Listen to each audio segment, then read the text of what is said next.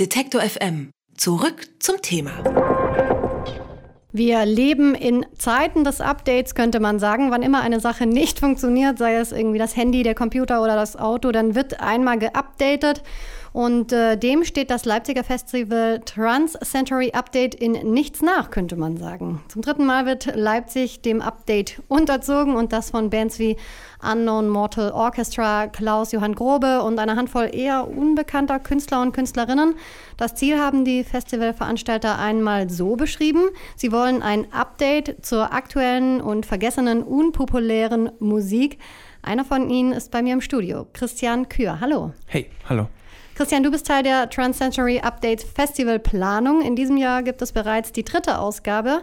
Der Name Transcentury Update ist aber schon etwas älter und hat seinen Ursprung in einem 2000 Seelendörfchen in den USA. Was hat es damit auf sich? Also der Begriff Transcentury Update ist entwendet von einer Fernsehsendung, die wir leider selbst noch nie gesehen haben, ähm, aber die äh, vor den 2000ern weiter vor teilweise äh, die Menschen über Transhumanismus und dessen Fortschritte geupdatet hat. Ähm, die Sendung gab es nur in Englisch, nicht in Deutsch oder anderen Sprachen und ist leider auch in keiner Mediathek, in keinem, keiner Bibliothek, Videothek dieser Welt äh, einsehbar. Aber hat einfach gepasst zu dem, was ihr machen wollt. Ja, es hat gepasst. Ich hatte, also beziehungsweise wir hatten das Thema Transhumanismus und ähm, zu der Zeit besprochen einfach und ähm, wir haben einen Namen gesucht für das, was wir da machen wollen und das hat sich, also nach kurzer Recherche hat sich diese Sendung gefunden. Alle waren so, jo, das wäre wär eigentlich eine, eine, lustige Idee. Es wird wahrscheinlich niemand checken, aber ähm, ja, daher kommt's. Äh, was für ein Update habt ihr euch mit dem Festival so vorgenommen?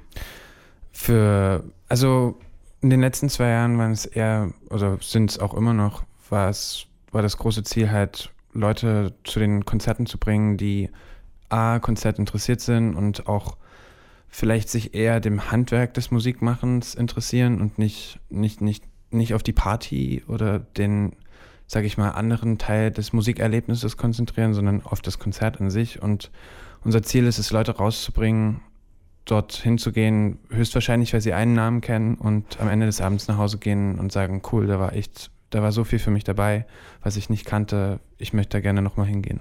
Quasi nochmal drei Namen mit nach Hause nehmen. Genau. Ich gebe mal kurz die Deutschlehrerin. Ich habe ja auch Germanistik studiert. Der Präfix trans kommt aus dem Lateinischen und bedeutet jenseits oder darüber hinaus. Was äh, wird denn auf eurem Festival transzendiert? Darüber hinaus? Ja. ähm, wir arbeiten seit letztem Jahr mit so einem lokalen Visual-Kollektiv zusammen, die Hessen Wisp. Und die werden zu jedem oder zu fast jeder Band, die sich dafür bereit erklärt, ähm, so gesehen Visuals konzipieren, die auf die Bands, deren Musik, die Künstler, Künstlerinnen, deren Werk abgestimmt sind und ähm, die werden hauptsächlich im UT Konnewitz bespielt, gespielt, diese Visuals und äh, verhalten sich taktisch zur Musik oder ähm, der Raum wird auch bespielt, wenn die Musik nicht läuft. Aber ähm, es geht auch darum, so ein bisschen eine Symbiose aus Optik und Sound zu, zu kreieren.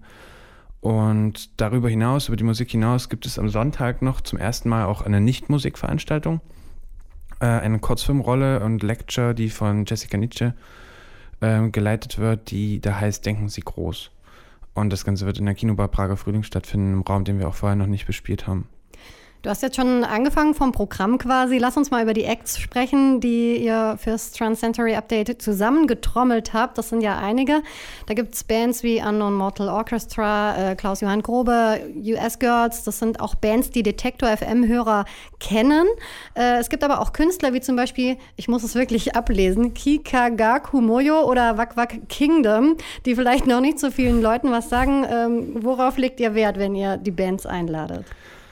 Äh, es ist meistens also tatsächlich so ein Bauchgefühl, was wir fast alle teilen. Es sind so, also das UT Konnewitz und auch ich arbeiten beide im Programmfeld. Ich buche Tourneen für Bands und ähm, kriege unglaublich viele Sachen zugeschickt, die ich mir anhören soll, anhören muss. Und das UT Konnewitz ist ein Club und hat natürlich dort viele Konzerte stattfinden. Wir haben einen ziemlich ähnlichen Geschmack von Dingen es gibt keinen richtigen, keinen richtigen Leitfaden. Klar, es ist für uns so, dass wir gerne was Originelles haben wollen. Wir wollen gerne was haben, was noch nicht in Leipzig am besten gespielt hat. Wir wollen gerne was haben, was auch irgendwie den Leuten noch nicht so bekannt ist, aber doch eine Visibilität weltweit vielleicht sogar schon hat.